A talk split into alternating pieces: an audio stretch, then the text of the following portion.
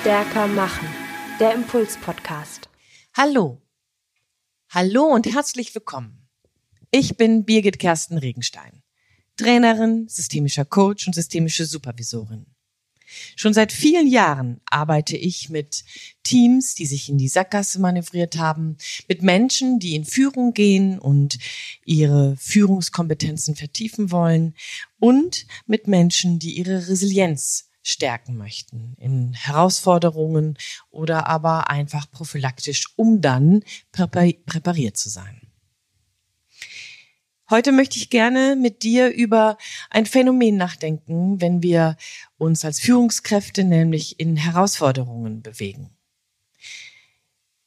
In vielen Zusammenhängen lesen wir dann in Literatur und auf Social Media, wenn wir das googeln, auf Wikipedia, wo auch immer, dass der Fokus in solchen herausfordernden Situationen, in solchen herausfordernden ähm, Phasen unbedingt beim Leader liegt, beim bei der Führungskraft. Und tatsächlich möchte ich das an dieser Stelle erst einmal gar nicht schmälern. Es ist unwahrscheinlich wichtig, dass du in deiner Funktion als Führungskraft, dass du in deiner Aufgabe als Führungsverantwortlicher oder als Führungsverantwortliche unbedingt den Blick dafür behältst, wohin willst du mit deinem Unternehmen, auch durch diese Herausforderung durch. Wohin willst du mit deinem Team? Was möchtest du nach dieser anstrengenden Phase erreicht haben, bewahrt haben, verändert haben? Das sind Fragen, mit denen du dich als Vorgesetzter, als Führungskraft unbedingt auseinandersetzen musst. Und hier gibt es ganz viele Bücher, wie gesagt, ganz viele Tools. Vielleicht magst du auch ein Coaching nehmen. Das ist etwas, das sei dir ganz unbenommen. Ich finde dabei aber nicht selten, dass in dieser Gesamtdiskussion vergessen wird, dass Leadership nicht One Direction ist. Also es geht eben nicht nur darum, dass du weißt, wohin es geht und dass du das vernünftig an deine Leute weitergibst, damit die dann auch wissen, wohin sie mit dir gehen können oder wohin sie dir folgen dürfen, sollen, müssen. Sondern es geht auch darum, zu verstehen, dass du ohne deine Leute nichts kannst. Du ohne deine Leute kannst nichts bewegen. Egal, auf welcher Managementschule du warst, egal welchen Studienabschluss du hast, egal wie charismatisch du bist, egal wie stark, egal wie ausdauernd, ganz egal. Du ohne dein Team kannst nicht das bewirken, was du mit deinem Team bewirken willst. Du brauchst deine Mitarbeitenden. Dazu gibt es auch jede Menge Seminare. Wie motiviere ich meine Mitarbeiter? Wie überzeuge ich? Und so weiter. Auch da kann man sich ganz viel anlesen. Auch da kannst du vielleicht sogar ein Coaching nehmen. Auch hier sei es dir unbenommen. Ich möchte gerne mit dir auf einen ganz simplen, so wie es vielleicht im ersten Moment scheint, Aspekt gucken. Ich möchte mit dir darüber nachdenken, was es eigentlich bedeutet, wenn du in Herausforderungen deine Führungskompetenz nochmal ganz anders zuspitzt. Hier geht es eben, wie gesagt, nicht nur darum, vorauszuschauen, voranzugehen, zu begeistern, zu motivieren, sondern hier geht es auch und besonders darum, dass jetzt deine Kompetenz fürs Beziehungsgestalten gefragt ist. In Herausforderungen wird deutlich, wie klar, wie gut bist du in deinem Beziehungsmanagement zu den Mitarbeitenden? Inwieweit hast du in den letzten Monaten, Jahren, in den letzten Wochen vielleicht einfach zu sehr wegen der ganzen Veränderungen, wegen der Herausforderungen, wegen der ganzen Ansprüche, die an dich und an dein Team herangeprasselt werden, ähm, inwieweit hast du hier nur auf technische Details geachtet? Nur auf die Inhalte, die vorangetrieben werden? Nur auf die Mechanismen, die Projekte, die Ansätze? Es kann sein. Und weißt du, dafür gibt es ganz, ganz viele Argumente. Es ist sicherlich richtig. Und trotzdem nicht hundertprozentig. Es ist sicher richtig, dafür zu sorgen, dass ihr was zu tun habt, dass ihr vorankommt. Aber eben nicht der Rundumschlag. Der Rundumschlag bedeutet, dass du verstehst, dass deine Mitarbeitenden einen großen, großen Anteil an dem haben, was dich in deiner Führungskompetenz ausmacht. Wie sehr bist du fähig, deinen Mitarbeitenden zu signalisieren, dass das, was sie auch im Kleinen tun, dass du das siehst? Wie sehr lässt du sie wissen, dass du das wertschätzt, was sie hier an Vorbereitungen gemacht haben? Wie sehr lässt du sie wissen, dass du weißt, welche Anstrengungen sie an dieser Stelle an den Tag gelegt haben? Wie sehr bist du dir selbst darüber im Klaren, dass das, was deine Mitarbeitenden leisten, sie nicht nur deswegen leisten, weil sie intrinsisch motiviert sind, sondern auch, weil sie es für dich tun. In der Gallup-Studie ist das nach wie vor immer wieder der große, böse Casus Knactus.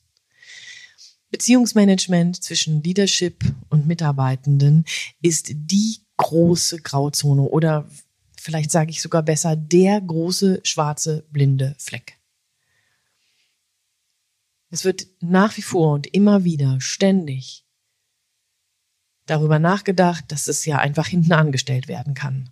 Dass es nicht so wichtig ist. Man ist ja nicht hier, um Beziehungen zu führen. Ich hatte jetzt vor kurzem mal jemanden im Seminar, der meinte doch glattweg zu mir, wer Beziehungen haben will, der soll nach Hause gehen. ja, genau. Also Beziehung und Führung scheinen sich in manchen Köpfen tatsächlich in zwei verschiedenen Welten abzuspielen. Und das ist leider nicht so. In herausfordernden Zeiten merkt man das ganz besonders.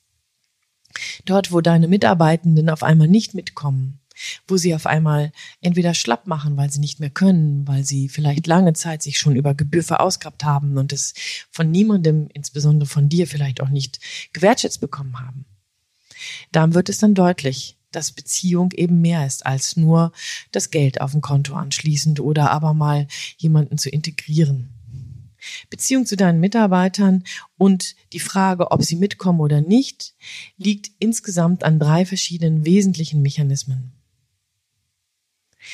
Inwieweit, wenn du mit deinen Mitarbeitern durch die Herausforderung gehst und sie tatsächlich führen möchtest, inwieweit hast du im Blick, womit sich deine Mitarbeitenden in ihren Aufgaben identifizieren?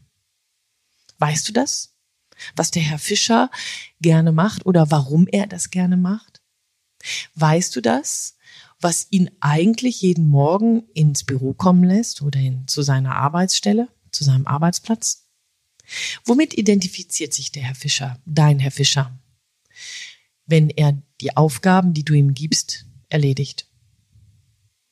Ist eine hochspannende Sache, denn das muss nicht das sein, was du daran interessant findest, an den Aufgaben, die du dem Herrn Fischer gibst. Das muss auch für dich überhaupt gar nicht schlüssig sein. Wichtig ist, dass der Herr Fischer eine Identifizierung mit seiner Aufgabe erlebt. Und die hat er, denn sonst würde er so regelmäßig nicht kommen. Häufig wird das übergangen, wenn du durch Phasen der Herausforderung, durch kritische Zeiten gehst. Es wird übergangen, dass der Herr Fischer seine Identität bewahren kann, seine Identifizierung mit seiner Aufgabe bewahren kann. Wie man das macht, darüber können wir gerne im Detail sprechen.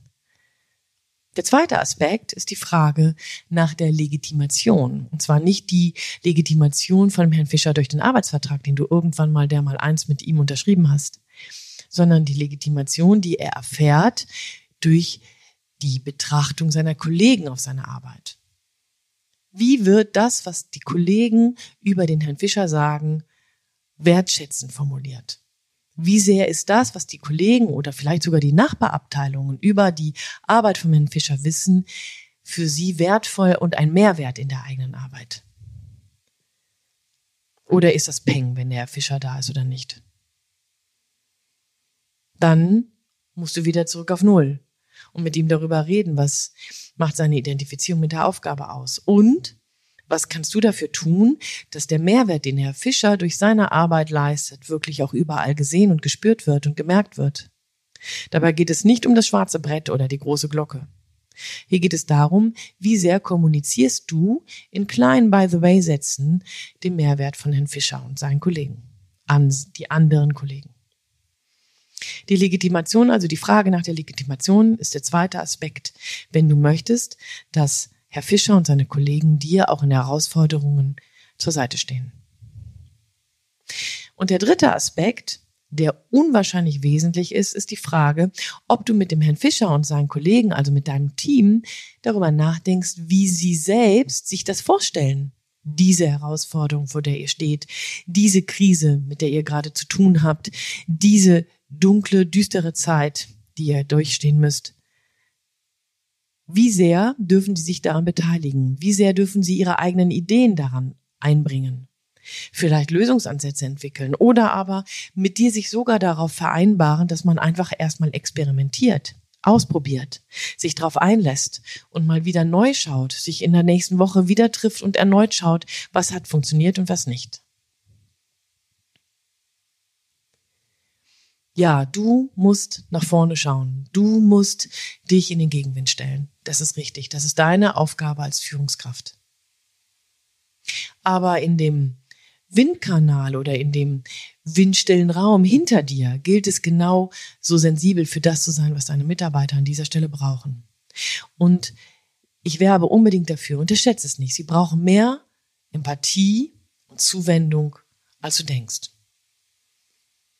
Neben den drei Aspekten, die hier betrachtet werden können, um sie motiviert zu halten, nämlich die Identifizierung deiner Mitarbeiter zu verstehen, die Legitimation ihrer Arbeit in die umliegenden Teams hinein zu kommunizieren und auch deren eigene Gestaltungshoheit in ihrem Aufgaben- und Veränderungsnotwendigkeiten zu unterstreichen. Das ist eins. Das andere ist, einfach zu fragen, wie geht's dir, Herr Fischer? Wie war das Wochenende? Hast du gut geschlafen? Was sind eigentlich deine Hobbys? Wie weit bist du mit dem Klavierspielen? Wie sieht's zu Hause aus, wenn er darüber reden mag? Beziehung bauen ist leichter, als du denkst. Aber es ist mehr als nur zu fragen, ob der Computer angeschlossen ist oder aber ob das Projekt vorangetrieben wurde. Ich möchte dir Mut machen an dieser Stelle, dich darauf einzulassen. Leadership is no one direction. Leadership hat immer was mit Beziehung in beide Richtungen zu tun. Wenn du möchtest, dass man dir folgt, dann sorg dafür, dass man dich mag. Und das nicht im Sinne von, du bist immer lieb und nett, sondern im Sinne von, ich vertraue dir. Ich weiß, dass ich mich auf dich verlassen kann. In diesem Sinne wünsche ich dir viel Freude beim Ausprobieren, viel Freude beim Vorangehen, aber auch viel Freude dabei, Beziehungen auszuprobieren, auszubauen, weiterzuentwickeln. Und wenn du dich manchmal rechts überholst, weil du dann doch wieder viel zu technisch warst, wünsche ich dir unwahrscheinlich viel Mut, selbstironisch zu sein. Überhol dich einfach rechts. Fang wieder von vorne an. Und dann kann ich dir nur sagen, viel Spaß dabei. In diesem Sinne, Birgit Kersten Regenstein von Teamkompetenz. Einfach stärker machen.